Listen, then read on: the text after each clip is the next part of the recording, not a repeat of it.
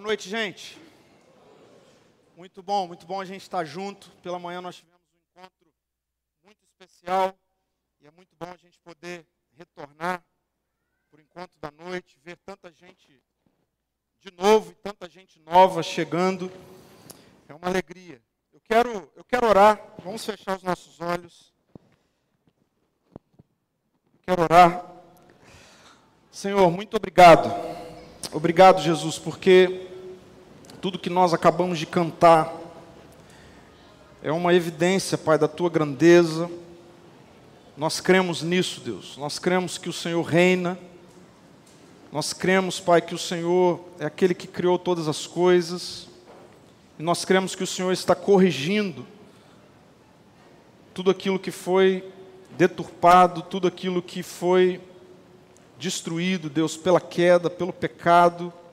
Muito obrigado, Deus, porque o Senhor está nos reconciliando contigo. E diante da tua palavra, Espírito Santo de Deus, nessa noite, revela-nos mais uma vez o Evangelho, a boa notícia, Jesus, o Redentor da nossa história, e nos liberta um pouco mais nessa noite de nós mesmos, de tudo aquilo que ainda desacelera, Deus, uma vida plena e abundante que o Senhor tem para cada um de nós. Em nome de Jesus. Amém. Amém. Essa é uma daquelas perguntas que vale um milhão, né? Onde está a felicidade? É uma daquelas questões que a gente vive buscando, nos é oferecido de muitas formas, e por vezes a gente se vê infeliz. A gente tenta encontrar e não encontra.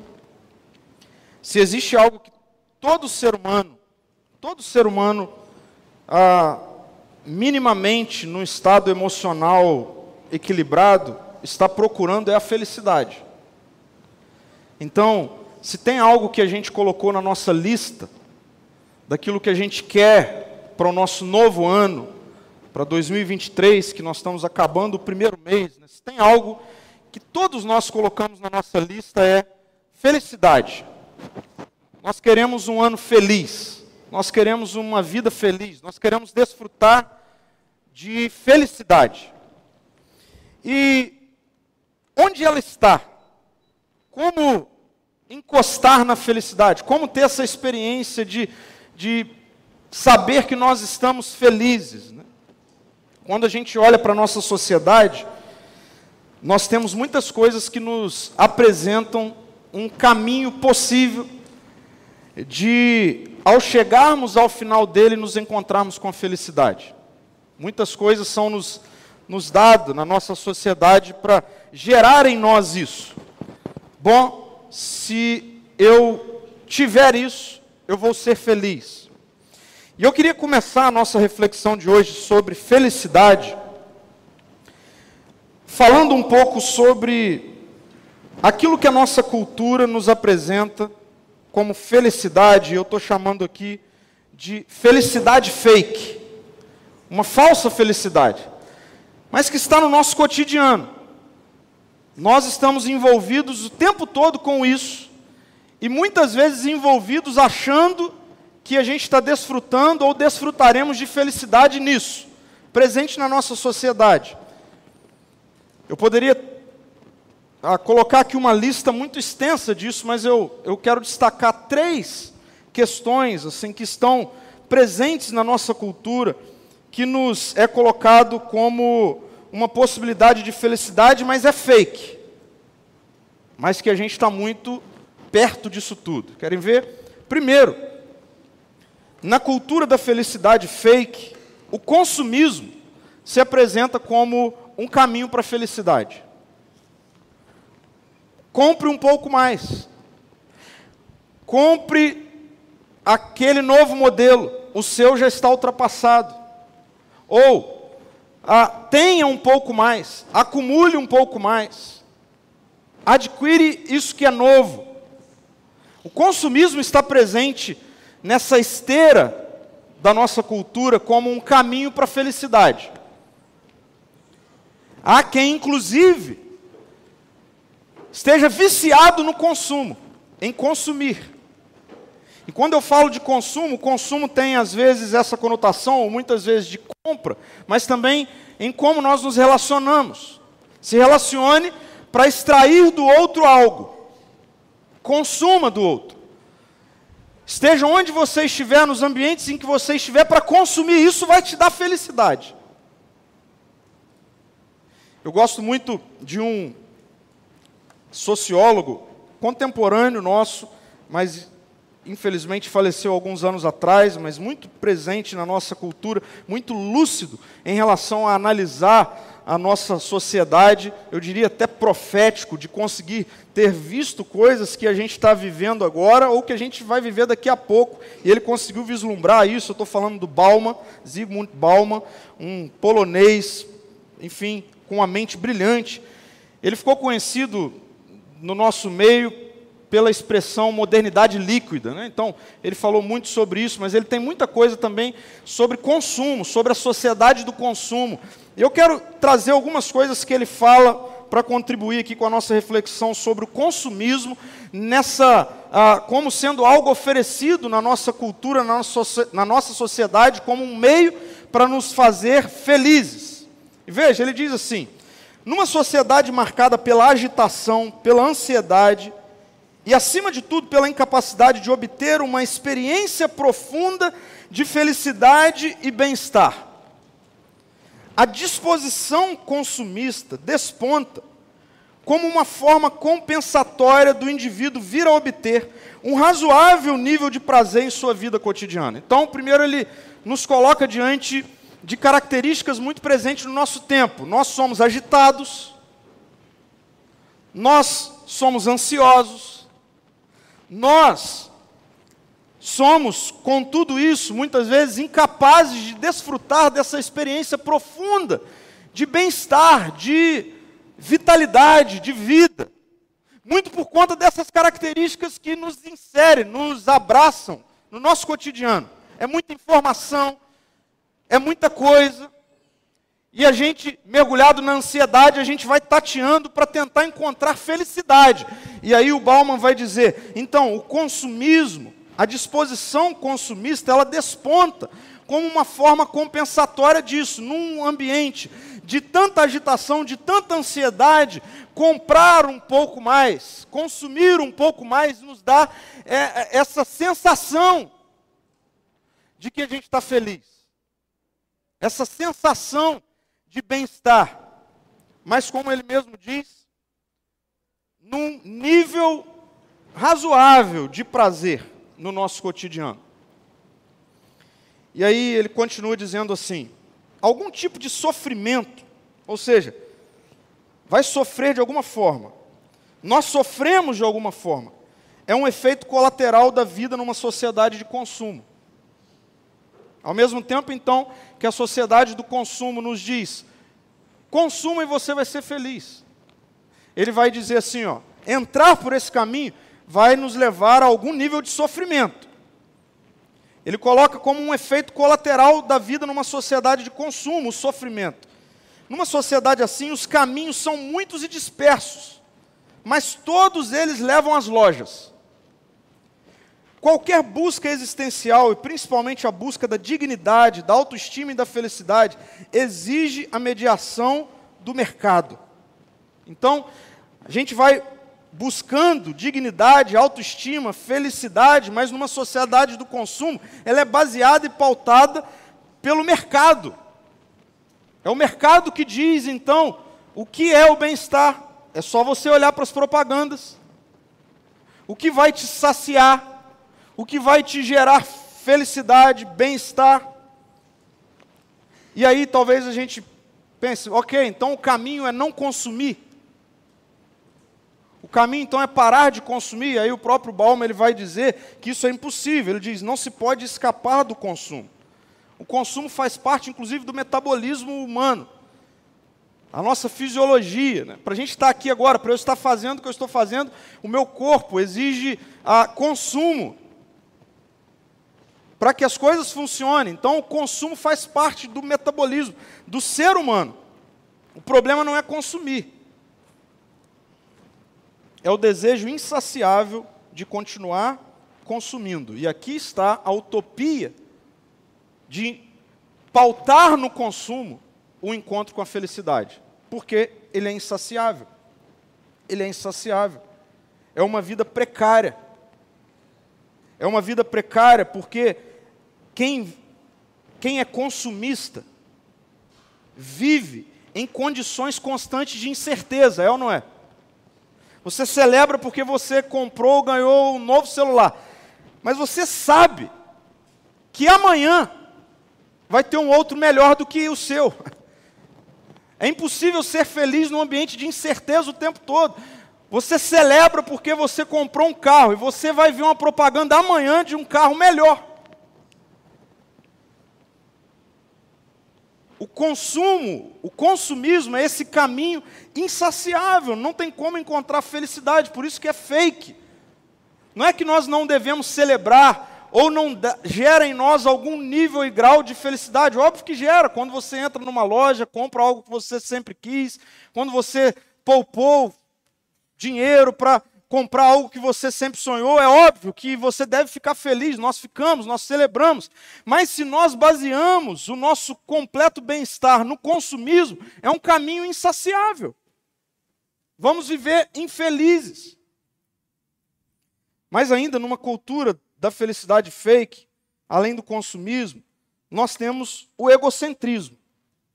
O egocentrismo é, em poucas palavras, a elevação do ego humano do eu ao status de divino, de divindade. Eu sou o centro de todas as coisas. O meu estômago, a minha fome, o que eu quero, precisa ser saciado imediatamente. O ser humano, o indivíduo, o ego, como centro, ele faz com que muitas coisas que são boas se tornem ídolos. E então o indivíduo, o ser humano, no, no centro da sua história, o ego no centro, o egocêntrico, faz com que coisas boas se transformem em, em, em coisas que não vão alimentar o seu anseio, a sua sede por felicidade, porque o ego humano não pode estar nesse lugar divino. Ele vai continuar cobrando sacrifícios atrás de sacrifícios, e é insaciável. Citando um outro pensador, David Foster, ele vai dizer assim, sobre várias coisas que a gente vai colocando, né? assim como sacrifícios para satisfazer o ego. E aí ele fala, por exemplo, do dinheiro. Ele diz: se o dinheiro, ou se adorar o dinheiro e as posses, como se neles encontrasse o real significado da sua vida, você jamais sentirá que já tem o bastante. E é verdade, conta-se que certa vez perguntaram para um dos homens mais ricos da ocasião quanto lhe era suficiente. Sabe qual foi a resposta dele? Um dos homens mais ricos do mundo. Quanto é suficiente? A resposta dele foi um pouco mais. Um pouco mais. E é sobre isso que o Foster está falando. Se você colocar no dinheiro e na posse esse, esse sacrifício para satisfazer o seu ego, o seu egocentrismo, você vai ver que isso é sem fim. E aí ele diz: adore o seu corpo, adore a sua beleza, adore tudo que envolve o prazer do corpo, adore o sexo, e você se sentirá sempre incompleto ou incompleta. E quando o tempo e a idade começarem a aparecer, morrerá um milhão de mortes antes de finalmente ser levado. Vai. Tente satisfazer o seu ego com relação a olhar para o corpo, para a estética, para a beleza, como sendo aquilo que vai gerar em você felicidade. Ele vai dizer: você vai viver morrendo, até que morra, literalmente porque não tem fim. Então, dinheiro, posse, corpo, beleza, sexo. E aí ele continua dizendo: adore o poder, e você se sentirá sempre fraco e temeroso, precisando sempre de mais poder sobre os outros para afastar o medo. adore o seu intelecto, adore ser visto como alguém inteligente e acabará se, se sentindo estúpido, uma fraude, sempre prestes a ser desmascarado. Está vendo? Coloque o seu ego, coloquemos o nosso ego como centro da história e a gente vai tentar alimentar esse falso Deus com todas essas coisas que estão à nossa disposição.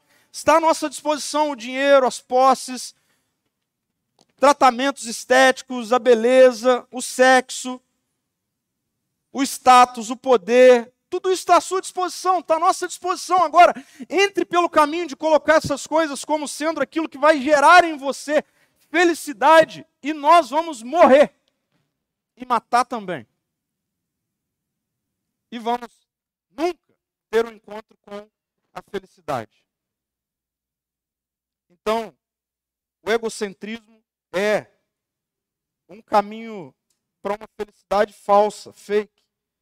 Mas ainda nós vivemos numa cultura hedonista. E o hedonismo tem a ver com o prazer a todo custo. Tem a ver com colocar a felicidade ou condicionar a felicidade a esse estado constante e contínuo de prazer ou de ausência de dor. Porque o prazer não é apenas uma perspectiva de excitação extrema, de êxtase extremo. O prazer também está relacionado a não sentir dor. E nós vivemos numa cultura, numa geração, numa sociedade que tem tentado anestesiar a todo tipo, o tempo todo, qualquer tipo de dor. Eu li, um dos melhores livros que eu li sobre liderança na minha vida se chama A Dor da Liderança. E ele certamente serviria para falar sobre isso, não apenas para a questão de líderes, mas para todo ser humano. E algo me marcou que eu li nesse livro, ele diz assim: você só vai crescer, você só cresce até onde você suporta dor. No, no, no, momento em que você diz assim, ó, não dá mais, ele diz, ali é o limite do seu crescimento, você não vai crescer mais. É ali. Então ele diz: você quer crescer? Aumente o seu limiar de dor. Isso está muito presente nos nossos dias. Nós corremos de dor. E nós encontramos anestésicos para dor. Voltando até no consumismo. O consumismo é uma boa anestesia para dor. Você recebeu uma, boa uma má notícia, você está triste, o que, que você precisa? Preciso ir comprar. Nós temos drogas das mais variadas, enfim, nós vivemos numa geração entorpecida de medicamentos. A norma está normatizado na nossa geração e na nossa cultura. Medicamentos para todas as idades.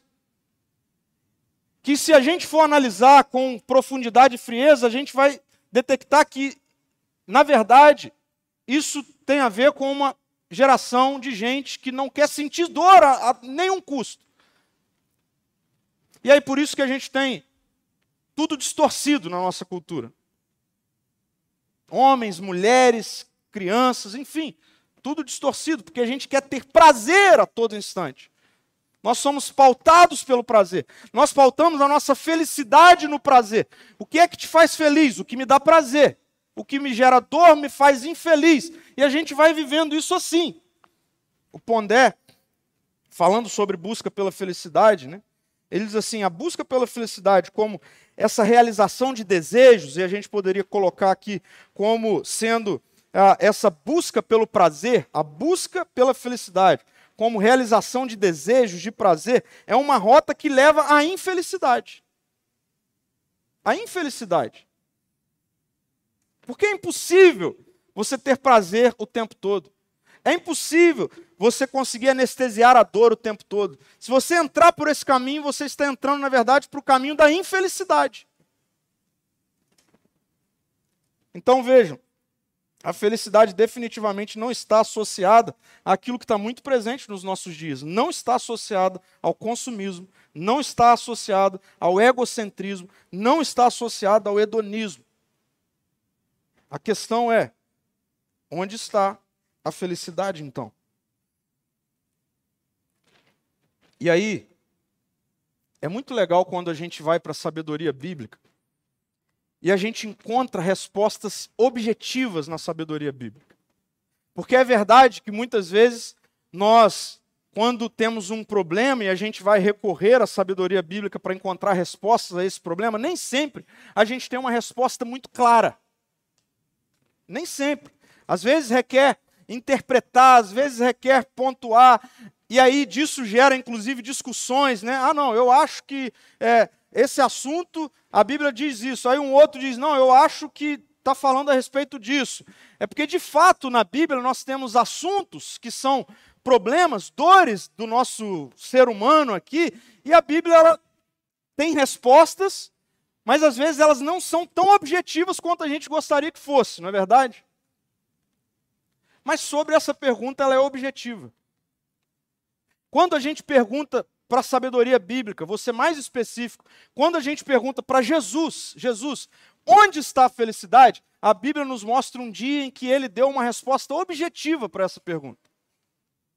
Olha que privilégio nós temos. João capítulo 13, e eu vou ler o versículo 17, é o último versículo desse bloco que eu quero desenvolver com a gente aqui, João 13, do 1 ao 17, né? mas eu quero ler para você João 13, 17, para mostrar como Jesus um dia respondeu objetivamente qual é o caminho, onde está a felicidade. Jesus certa vez disse assim: Agora que vocês sabem essas coisas, serão felizes se as praticarem. Serão felizes se as praticarem. Inclusive, ele existe algo a ser praticado, tá vendo? Por isso que com isso nós concluímos que diante de Jesus as, a felicidade ela é um hábito. A felicidade não é um produto, é um hábito, é um estilo de vida. Aquilo que a gente vive procurando. É possível ser diário. Eu não vou ler todo o texto de João 13, mas se você tem alguma familiaridade com a narrativa bíblica, cristã, com o cristianismo, certamente você já ouviu alguma coisa sobre esse dia aqui, esse acontecimento aqui, que é o dia em que Jesus lavou os pés dos discípulos. João 13. Se você quer ter um panorama maior desse dia, você precisa ler João 13 até João 17 esse bloco de capítulos está num mesmo momento. João 13 e João 17. É um momento muito importante para Jesus com os seus discípulos, porque é o último encontro de Jesus com os discípulos antes dele ser preso, a sofrer né, todo, tudo que ele sofreria, ser morto numa cruz. Ele está nesse momento com os discípulos, nesse último instante de Jesus com os discípulos. E naquela ocasião, naquela cultura, na cultura de Jesus, os ambientes não eram os ambientes que nós temos hoje, na nossa cultura ocidental é, desenvolvida. Né? Das questões mais simples às mais complexas, das mais simples como uma mesa, cadeiras, um lugar para comer uma refeição. Na cultura de Jesus, esse ambiente é muito diferente do ambiente em que nós temos hoje como mesa, como lugar para jantar, para comer com pessoas. Na, na época de Jesus, as pessoas chegavam num ambiente, numa sala, enfim, numa casa, e a mesa não era diferente das nossas mesas altas, em que nós escondemos os nossos pés, né? ou os nossos pés ficam por debaixo da mesa. Né? Na cultura de Jesus, a mesa ela é quase na mesma altura do chão. E assim, a melhor ilustração para isso, para a gente conseguir pensar nisso nos nossos dias, é quando, se você tem na sua sala de casa, né, um tapete, às vezes você senta ali ao redor do tapete, né, com, com as pessoas e tal, e aí você até come as coisas no chão, já, já viveu essa experiência, né, lá em casa o tempo todo. Você percebe que não tem como você esconder os pés, né? Então imagine Jesus com os discípulos E naquele dia, naquele tempo, é, não tinha a tecnologia sofisticada que nós temos hoje para esconder a sujeira dos nossos pés, ou para melhorar um pouquinho né, o cheiro dos nossos pés. Então imagine só, naquele contexto, as pessoas andavam de sandália em, terras, em terra, né, poeira, e Jesus marca esse encontro com os discípulos e chegam os discípulos, eles estão ali ao redor de uma mesa, mas nesse contexto, sentados, com os pés expostos, e a refeição está sobre a mesa. E aí, por conta de todo esse contexto, era comum ter, num momento desse, numa ocasião dessa, alguém que era um servo, alguém que era a missão daquela pessoa, assim, o, o, a tarefa daquela pessoa era única e exclusivamente servir os convidados, e uma das formas de servir os convidados era pegando uma bacia com água e lavando os pés dos convidados para que eles pudessem sentar, então, nesse contexto todo, ah, minimamente higienizados. E que a sujeira dos pés não fosse um incômodo para a refeição. Acontece que o texto nos mostra que nesse dia não tinha essa pessoa. Não tinha essa pessoa. Eu acredito que até teria essa pessoa, mas Jesus falou assim: ó, não vai não, hoje não. Não tinha essa pessoa. E aí o texto diz que Jesus levanta, ele troca a sua roupa, ele coloca uma capa, ele coloca um pano na cintura, ele coloca as vestes de um servo, e ele então pega o balde e ele vai lavando os pés dos discípulos, ele lava os pés de um discípulo, do outro discípulo. É, é tão estranho isso, que ele chega em Pedro e Pedro se sente completamente desconcertado com isso. Ele diz: Você não vai lavar o meu pé. Quem faz isso é um escravo, quem faz isso é um servo. Você não pode fazer isso, Jesus. Jesus fala com Pedro: Cara, se você não permitir que eu faça isso, você não tem participação na minha vida. Nós não temos parte. E aí Pedro vai para o outro extremo, então lava tudo. Né? E, e, e, essa história, esse momento, termina com essa fala de Jesus. Termina com Jesus dizendo assim: ó, vocês querem ser felizes? Querem desfrutar de felicidade? Então, façam o que eu fiz. Façam o que eu fiz. Onde é que está a felicidade? De forma muito objetiva e simples. A gente precisa entender que Jesus condiciona esse hábito de ser feliz, esse movimento de ser pleno, de se sentir vivo, de estar vivendo a vida, sabe? Jesus disse assim: você quer sentir isso, você quer viver isso, isso é um hábito. E Jesus condiciona esse hábito de ser feliz, de se sentir vibrante, vivo, a uma consciência de serviço generoso de serviço generoso. Jesus está mostrando que ser feliz é um jeito de viver. Ser feliz não é um produto a ser conquistado. A nossa sociedade insiste em nos mostrar que a felicidade é uma conquista. A felicidade está naquilo que eu vou consumir um pouco mais. A felicidade está em alimentar o meu ego. Tudo existe para mim. Eu sou o centro. A felicidade está no prazer ou na ausência de dor. Eu estou feliz quando eu estou sentindo prazer, quando eu não estou sentindo dor alguma, então eu estou feliz. Mas Jesus está nos mostrando que a felicidade não é nada disso. Mas que a felicidade é um hábito, é um jeito de viver. Um hábito que é materializado no serviço generoso. Só existe uma maneira de você tocar na felicidade. Jesus está mostrando aqui. Tocar na felicidade não é você tocar no próximo iPhone. Tocar na felicidade não é você tocar numa outra cidade, país que você quer conhecer. Tocar na felicidade não tem a ver com essas coisas. Tocar na felicidade tem a ver com você tocar na dor na necessidade do outro. E servir a isso generosamente. Jesus está dizendo: seja feliz. Quer ser feliz nesse ano? Quer ser feliz? Então, tome uma decisão hoje. Sirva. Coloque a sua vida à disposição de servir. Quer ser feliz? Perceba os seus dons. Perceba os seus talentos, as suas capacitações. E saia de si.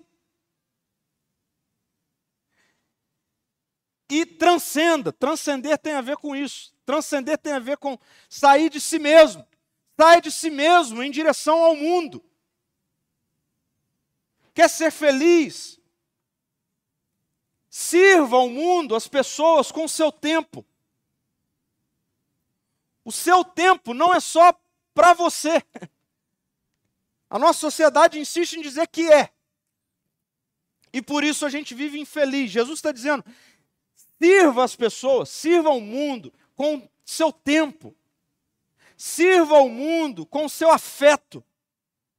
Sirva com o seu cuidado. Sirva com as suas posses.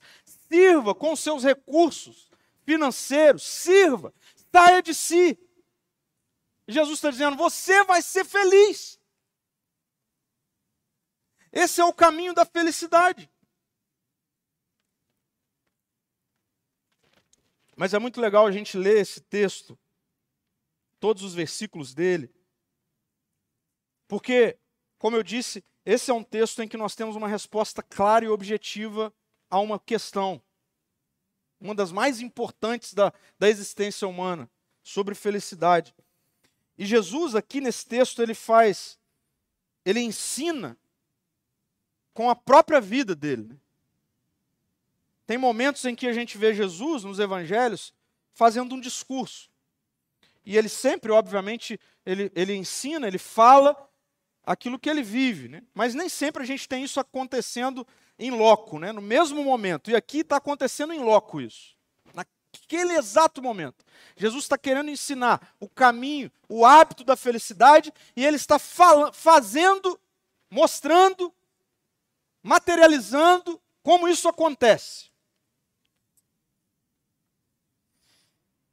E Jesus, ele, ele sabe, né, porque com certeza na cultura dele não era comum fazer isso, tanto não era comum fazer isso, que a gente vê Pedro tentando ensinar Jesus que o que ele estava fazendo não é o certo.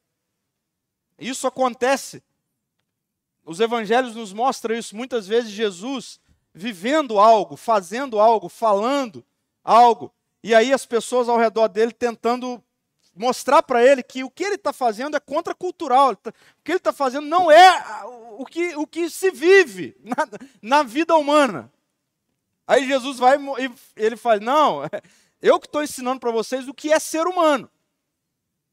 Então, gente, eu tenho convicção de que essa mensagem de Jesus ela é contracultural. Nós somos, sim, encharcados, viciados em consumo, todos nós, uns mais, outros menos. Nós somos egocêntricos, nós somos hedonistas, Péssima notícia é essa. Sabe qual é a boa notícia? A boa notícia é que esse Jesus que falou isso um dia, ele falou isso e logo depois ele foi para a cruz e morreu. Mas ele não ficou morto, ele ressuscitou. E ele ressuscitou para que o Espírito Santo fosse derramado, para que essa vida que traz mente, coração, e prática para Jesus fosse a minha vida e a sua vida. Então, a boa notícia é que, apesar de ser extremamente contracultural, o, o caminho da felicidade que Jesus está ensinando, ele é o caminho possível para mim, para você e para todo aquele que crê em Jesus. E que bom a gente poder estar tá ouvindo isso. Agora, Jesus coloca aqui a, aquilo que eu estou chamando de algumas bases que geram essa consciência de servir generosamente algo tão contracultural? E veja, primeira coisa, só serve com generosidade quem decide amar até o fim. É assim que o primeiro versículo desse capítulo mostra. É assim que apresenta essa ocasião. Ele, Jesus, tinha amado os seus discípulos durante o seu ministério na terra e os amou até o fim. Sabe por quê que o texto faz questão de mostrar isso para a gente? Porque Jesus sabia que naquela mesa tinha alguém que iria traí-lo. E o texto não faz referência a Jesus lavando os pés de João, lavando os pés de Tiago, pulando Judas e lavando os pés de Pedro. Porque esse é um serviço condicional. O serviço de Jesus, baseado no amor, é sacrificial. É ágape. É perfeito. A boa notícia é que esse amor perfeito de Jesus está em todo aquele que nele crê. Você crê em Jesus, você tem esse amor dentro de você, para você amar até o fim. Não condicionar o serviço, que é o que a gente mais faz. Eu sirvo, mas eu sirvo quando eu concordo. Ah, eu sirvo quando eu sou servido. E Jesus está falando assim: não, isso não é servir generosamente e esse não é o caminho da felicidade. O caminho da felicidade é você servir correndo riscos. Correndo riscos. É servir na possibilidade de traição. É servir na possibilidade de decepção. Mas sirva. Porque tem mais a ver com a sua vida do que com a vida do outro. Servir gera em você felicidade. Ame até o fim. E quando nós nos encontramos com esse amor, o pastor Tim Keller ele diz assim: a segurança no amor de Jesus me permite exigir menos e amar mais. A segurança no amor de Jesus nos coloca diante dessa possibilidade tão contracultural.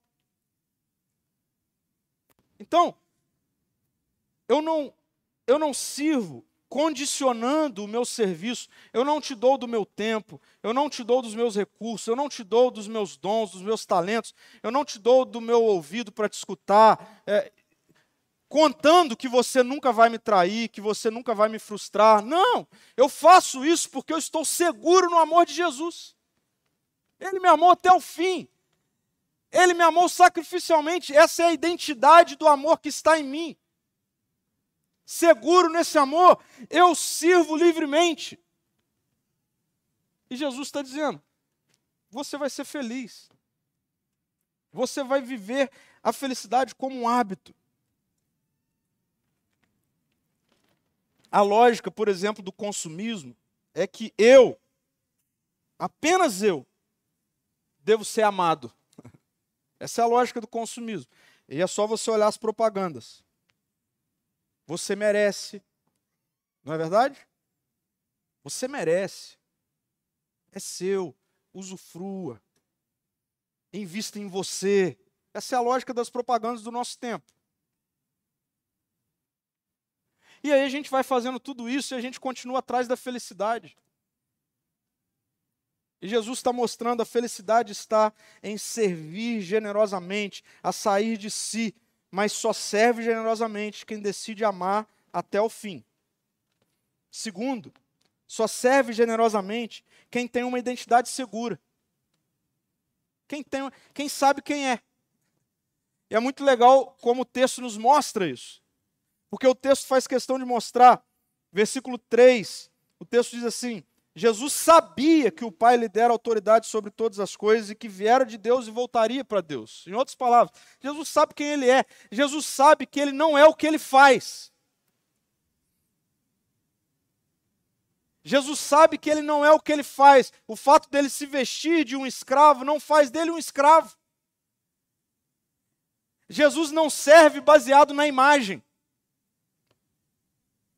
Porque a gente até quer servir, mas desde que isso mantenha ou valorize a minha imagem. E Jesus está fazendo um trabalho sujo. Sem preocupação alguma com a imagem dele. Pedro tentou avisar ele: Cara, você tem noção? Isso é de escravo, não é você. Não é um mestre e um senhor que faz isso, é um escravo. Essa é uma imagem, Jesus, que não condiz com o seu status. Jesus está mostrando para a gente assim, ok, mas servir para mim não tem relação nenhuma com a minha imagem, tem relação com a minha identidade, com quem eu sou. Eu sei quem eu sou. Jesus ouviu o pai dizer para ele quem ele era. E Jesus ouviu o pai dizer para ele quem ele era quando ele não tinha feito nenhum milagre, quando ele não tinha curado ninguém, quando ele não tinha expulsado nenhum demônio, quando ele não tinha, enfim, ele não era conhecido como um mestre, como um rabino, como um senhor, ele não era nada. E Jesus ouviu o pai dizer: Você é meu filho amado, em quem eu tenho toda a alegria. Sabe por que, que isso acontece antes de qualquer revelação messiânica de Jesus? É para mostrar que o ser humano precisa viver a partir de uma identidade, não a partir de uma imagem. Porque seria muito fácil Jesus ouvir do Pai: Você é meu filho amado em quem eu tenho todo prazer, depois de ter curado um monte de gente, ressuscitado mortos, expulsado demônio. Mas Jesus ouve enquanto ele não tinha feito nada. E Jesus é tão convicto e seguro na identidade dele que ele pode, inclusive, se vestir de escravo, de servo, lavar os pés dos discípulos sem problema nenhum. Isso não afeta a sua imagem, a sua identidade. Nós somos de uma cultura que valoriza demais a imagem e serve desde que isso não esbarre na nossa imagem. Pastor Paulo Borges Júnior, ele diz que as dificuldades nunca vão gerar danos a uma firme consciência de identidade. Nunca. As dificuldades nunca vão gerar dano a uma firme consciência de identidade. A boa notícia, meu querido e minha querida, que se você está em Cristo, a mesma voz que Jesus ouviu é a voz que eu e você devemos ouvir. Qual é a sua identidade? Qual é a minha identidade? Filhos amados de Deus, em quem ele tem alegria. Essa é a nossa identidade. E essa identidade, ela deve nos impulsionar a servir generosamente. E por fim, só serve generosamente quem é movido pela necessidade, pela demanda, e não pela conveniência. E não pela conveniência. Essa é uma questão que está aqui implícita em toda essa situação aqui. E eu já falei isso outras vezes. Eu não tenho, só um parênteses, eu não tenho problema nenhum com você, com a gente, participar de momentos, enfim, simbólicos, ok? Onde a gente lava os pés um do outro, não tem problema com isso. Tá bom? Mas eu tenho convicção que o que Jesus está ensinando aqui não é a gente ter eventos para lavar os pés um dos outros. Porque está tudo resolvido com os nossos pés. A necessidade não é o meu pé e o seu pé, o nosso pé está limpinho. Não é essa a necessidade. Essa era aquela necessidade. E o que Jesus está fazendo ali é que servir generosamente tem a ver com ver uma deficiência, ver uma necessidade, ver um problema e resolver o problema. O que a gente mais faz e o que a nossa cultura individualista, egocêntrica faz é a gente, nós viramos expert em, em detectar problema. Nós somos ótimos nisso. Nós adoramos ver uma cadeira que está suja, nós adoramos ver uma lâmpada que está falhando, nós adoramos ver algo que está faltando.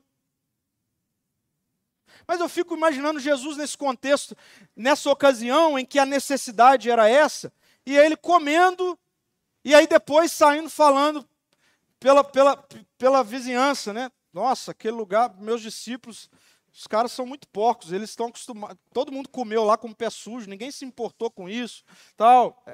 Não, mas Jesus não faz isso. Jesus, ele está diante de uma necessidade, ele está diante de uma demanda e ele não espera ninguém. Ele faz. Ele resolve. Servir generosamente tem a ver com isso. Uma vez eu aprendi de um mentor uma frase que eu nunca esqueci. Ele disse certa vez: quem tem uma visão tem o chamado. Quem tem a visão tem o chamado. Se Deus está te mostrando algo, se você está numa situação em que, e certamente você já viveu isso, talvez você esteja numa situação assim, em que você olha e você fala assim: não é possível que ninguém está vendo isso. Já, já vivenciou um momento assim, que você olha e fala assim: não é possível que está todo mundo. Ninguém está percebendo que, que tem essa dor, que tem esse problema, que tem essa necessidade. Não tem ninguém percebendo isso. O problema é que a gente muitas vezes percebe isso e a gente perde a oportunidade de servir generosamente. Quando ali estava a felicidade. E Jesus está mostrando para a gente: quando você perceber uma necessidade, sirva generosamente. Resolva. Se coloque à disposição. Conveniência também tem muito a ver com a imagem se torna conveniente servir em prol de uma imagem, mas Jesus serve na direção de uma necessidade. Hoje, então, onde tudo é muito imagem, muito imagético, né? redes sociais e tudo mais, a gente até quer servir, mas desde que ganhe likes, desde que isso torne eu, me torne popular, desde que isso me faça ganhar seguidores, enfim, se não for assim, e é muito maluco essa, essa sociedade em que a gente vive, porque eu já me deparei com situações assim, onde a pessoa está nitidamente, ou as pessoas estão nitidamente manipulando uma situação para que apareça que ela está servindo, que ela está fazendo alguma coisa, aí depois que acaba aquele teatro, pronto, volta ao normal. Isso é, isso é estranho.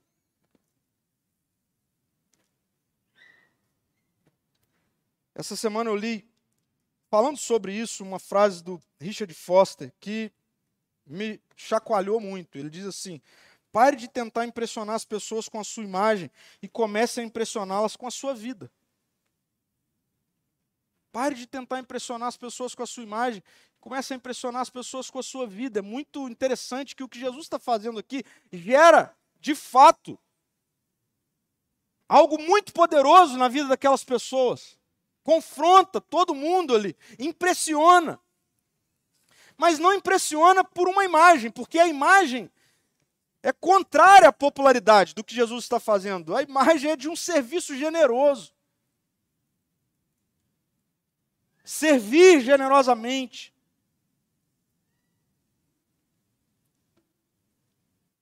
Eu quero voltar para o versículo 17, que é como Jesus termina esse momento. Agora que vocês sabem essas coisas, serão felizes. Serão felizes se as praticarem. Que coisas. Agora que vocês sabem que o caminho da felicidade é servir generosamente, sirvam generosamente e vocês serão felizes.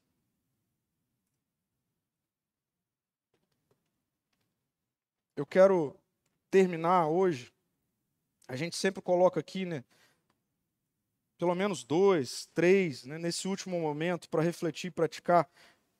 Mas, depois de tudo isso, assim, pensando nisso ao longo dessa semana toda, orando, digerindo toda essa mensagem de Jesus tão contracultural, eu acredito que a gente só tenha uma reflexão a fazer e uma decisão a tomar. Assuma o compromisso de servir pessoas. Assuma o compromisso de servir pessoas. Você quer ser feliz, você quer ter a felicidade como um hábito na sua vida, assuma o compromisso de servir pessoas, sabendo que isso tem a ver com você tomar a firme decisão de que você vai amar até o fim, de que você vai amar como o amor de Jesus. A firme convicção de que você serve generosamente por uma identidade segura. A firme convicção de que você serve generosamente diante de necessidades e não de conveniência. A felicidade não está no compromisso institucional. Eu quero explicar isso aqui. Para te mostrar que só é possível ser feliz praticando isso que Jesus colocou aqui. A felicidade não está no compromisso institucional. Por exemplo, algumas instituições, eu vou citar aqui, o casamento é uma instituição. O casamento é uma instituição. Eu já me deparei ao longo da caminhada pastoral com pessoas, homens e mulheres, em que diante de crises conjugais, o discurso era: não, pastor, mas eu não vou me divorciar, porque o casamento é sagrado.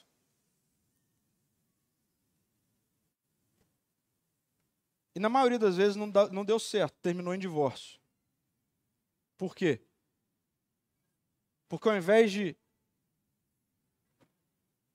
firmar compromisso com uma instituição, só ia fazer alguma diferença se a fala fosse: não, pastor, eu não vou me divorciar, não vou me separar, porque eu tenho um compromisso com a minha esposa, com meu marido. Gente com gente, não gente com uma instituição. É impossível, é antropologicamente, é sociologicamente, é psicologicamente impossível ser humano ter compromisso com uma instituição. ser humano tem compromisso com o ser humano. Eu falei do casamento, mas igreja, mesma coisa. A igreja é uma instituição. A igreja ser amor é uma instituição. Aí algumas pessoas chegam para mim e falam assim, pastor, eu não estou me sentindo parte. Falei, ok, vou te fazer algumas perguntas. Em qual grupo de vida à mesa você está? Você está sentando à mesa com pessoas ao longo da sua semana ouvindo as dores dela, contando as suas dores, orando umas pelas outras, vendo gente chorar, vendo gente sorrir, vendo gente chegar com uma notícia ruim, vendo gente chegar com uma notícia boa. Você está tá envolvido nessa bagunça? Não, não estou. Ok. Você está servindo a igreja? Ó, tem, tem algumas coisas que a gente precisa de gente. Ó. Você precisa a gente precisa de gente para servir as nossas crianças, a gente precisa de gente para passar os slides lá em cima, a gente precisa de gente para tocar, a gente precisa de gente para receber gente. É gente, não é uma instituição, é gente. está envolvido com alguma coisa dessa? Não, não estou. Ok, terceira pergunta. Você está contribuindo com essa comunidade que você chama de sua? Você trabalha? Trabalho. Ok, você contribui financeiramente, você participa disso? Não, não estou. Aí eu falo assim: você nunca vai se sentir parte. Porque ser humano não tem parte com instituição, ser humano tem parte com ser humano. Aí o casamento funciona, aí a igreja funciona, aí o seu trabalho funciona. Gente com gente. Então tome uma decisão, se quer ser feliz, sirva gente. Saia de si para gente, para pessoas. E eu quero te desafiar a sair daqui nessa noite com uma firme decisão. Eu vou servir generosamente gente, pessoas, meus vizinhos, meus colegas de trabalho, a sociedade, a cidade, os pais dos amiguinhos da, dos meus filhos na escola. Eu vou servir gente. A igreja é aqui, é aqui. Jesus está te trazendo para cá, assim, e Jesus está te dando a convicção de que aqui é a comunidade de fé onde você deve caminhar. Aqui não é, está longe de ser a melhor, também não é a pior. É, é uma comunidade de fé, de gente imperfeita andando atrás de Jesus. É só isso que a gente faz. E a gente não está nem um pouco afim de inventar outra coisa além disso. Andar atrás de Jesus. É aqui. Então eu também queria te desafiar. Sirva gente aqui. Saia. Saia da esteira, da rota infeliz do consumismo, do egocentrismo, do hedonismo. Saia desse lugar. É insuportável ficar nesse lugar.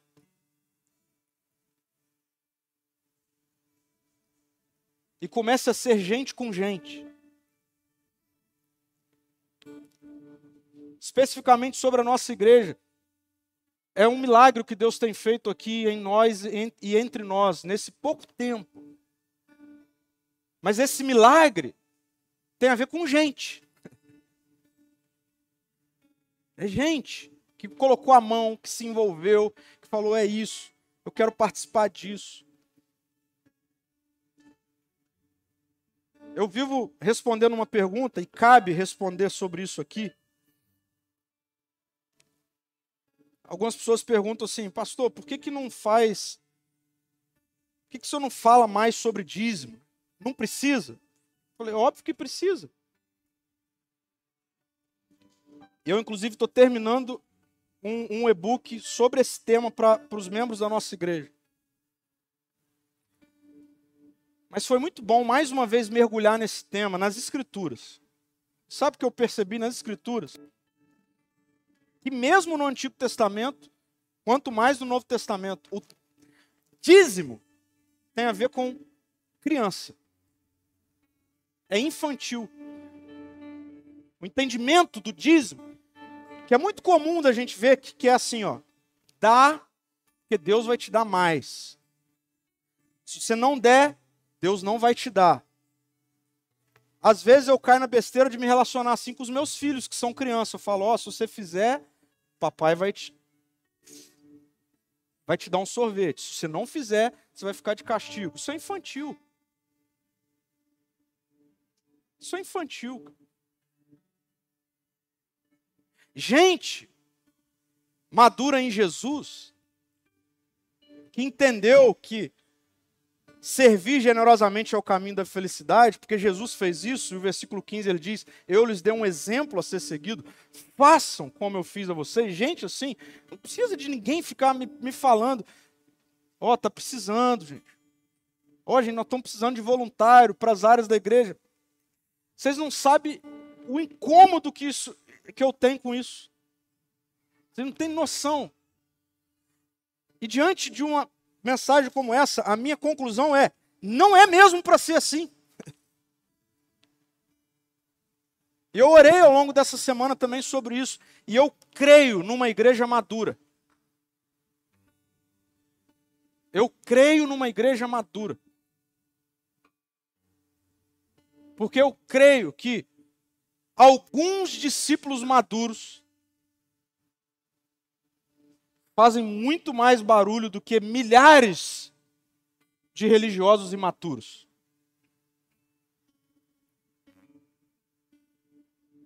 O caminho da felicidade é se render aos pés de Jesus e dizer: Rendido estou, Senhor.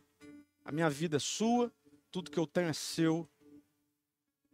Eu vou por aí levando essa identidade, eu vou por aí servindo generosamente quem eu me encontrar, eu vou servir generosamente dentro da minha casa, eu vou servir generosamente a minha esposa, eu vou servir generosamente o meu marido, eu vou servir generosamente os meus pais, os meus filhos, eu vou servir generosamente o meu trabalho, eu vou servir generosamente onde eu estiver, eu vou servir generosamente a igreja. Sabe o que vai acontecer? A gente vai estar aqui em dezembro desse ano, todo mundo celebrando, pulsando, vibrando de felicidade porque a felicidade se tornou um hábito.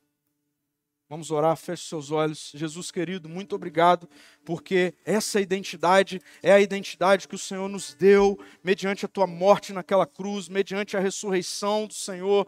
O Senhor já formou em nós gente capaz de receber do teu espírito, gente que recebeu da tua vida, da sua mente. Senhor, gente que vai transformar o mundo, gente que vai, Deus, abalar as estruturas culturais demoníacas, diabólicas. Deus, nós vivemos numa cultura que está dizendo que a felicidade está em consumir, consumir do outro, consumir tudo aquilo que a gente pode para nós mesmos. Senhor, a gente vive numa cultura que insiste em dizer que a felicidade está em alimentar o nosso estômago apenas, em alimentar o nosso ego, a nossa sociedade, a nossa cultura diz que a felicidade está, Deus, no prazer, em tentar anestesiar a dor, e a gente só vê gente mais infeliz, Senhor. Obrigado, Jesus, porque o Senhor deixou de forma tão objetiva uma resposta a essa questão do humano. Onde está a felicidade? Obrigado porque o Senhor está nos mostrando a felicidade como um hábito está em servir e servir generosamente. Senhor, obrigado por tudo aquilo que nós somos como pessoas. Obrigado pelo que eu sou, Senhor, pelo que o Senhor me deu, pela minha história. Minha história com altos e baixos, pela minha história e por caminhos em que eu passei e o Senhor cuidou de mim. Obrigado pela minha história, Senhor. Obrigado pelos dons que o Senhor me deu, pelos talentos que o Senhor me deu. Obrigado, Deus, pelos recursos que o Senhor tem me dado. Obrigado pela minha casa, pela minha família, pelo meu carro. Obrigado, Senhor, porque eu tenho que comer. Obrigado, Senhor, porque eu estou empregado. Obrigado, Senhor. Obrigado. Mas obrigado porque isso precisa fluir de mim, Senhor. Obrigado porque isso não é só meu. Obrigado porque a felicidade não está em eu restringir tudo isso a mim. Obrigado porque a felicidade está em eu abrir a minha vida em direção ao outro, servir o outro generosamente, Senhor. Eu quero servir a minha comunidade, eu quero servir os meus vizinhos, eu quero servir a minha casa, Senhor. Eu quero, Senhor, que a minha oração, em nome de Jesus, seja a oração de todo mundo aqui nessa noite. Faça-nos olhar, Deus, para aquilo que nós somos, cada um de nós, as nossas histórias e perceber que as nossas histórias têm a ver com a sua história. E faz, Senhor, todos nós saímos de nós mesmos em direção a uma vida de serviço generoso, para que a felicidade seja um hábito. Nós nos rendemos a isso, em nome de Jesus. Amém, Senhor.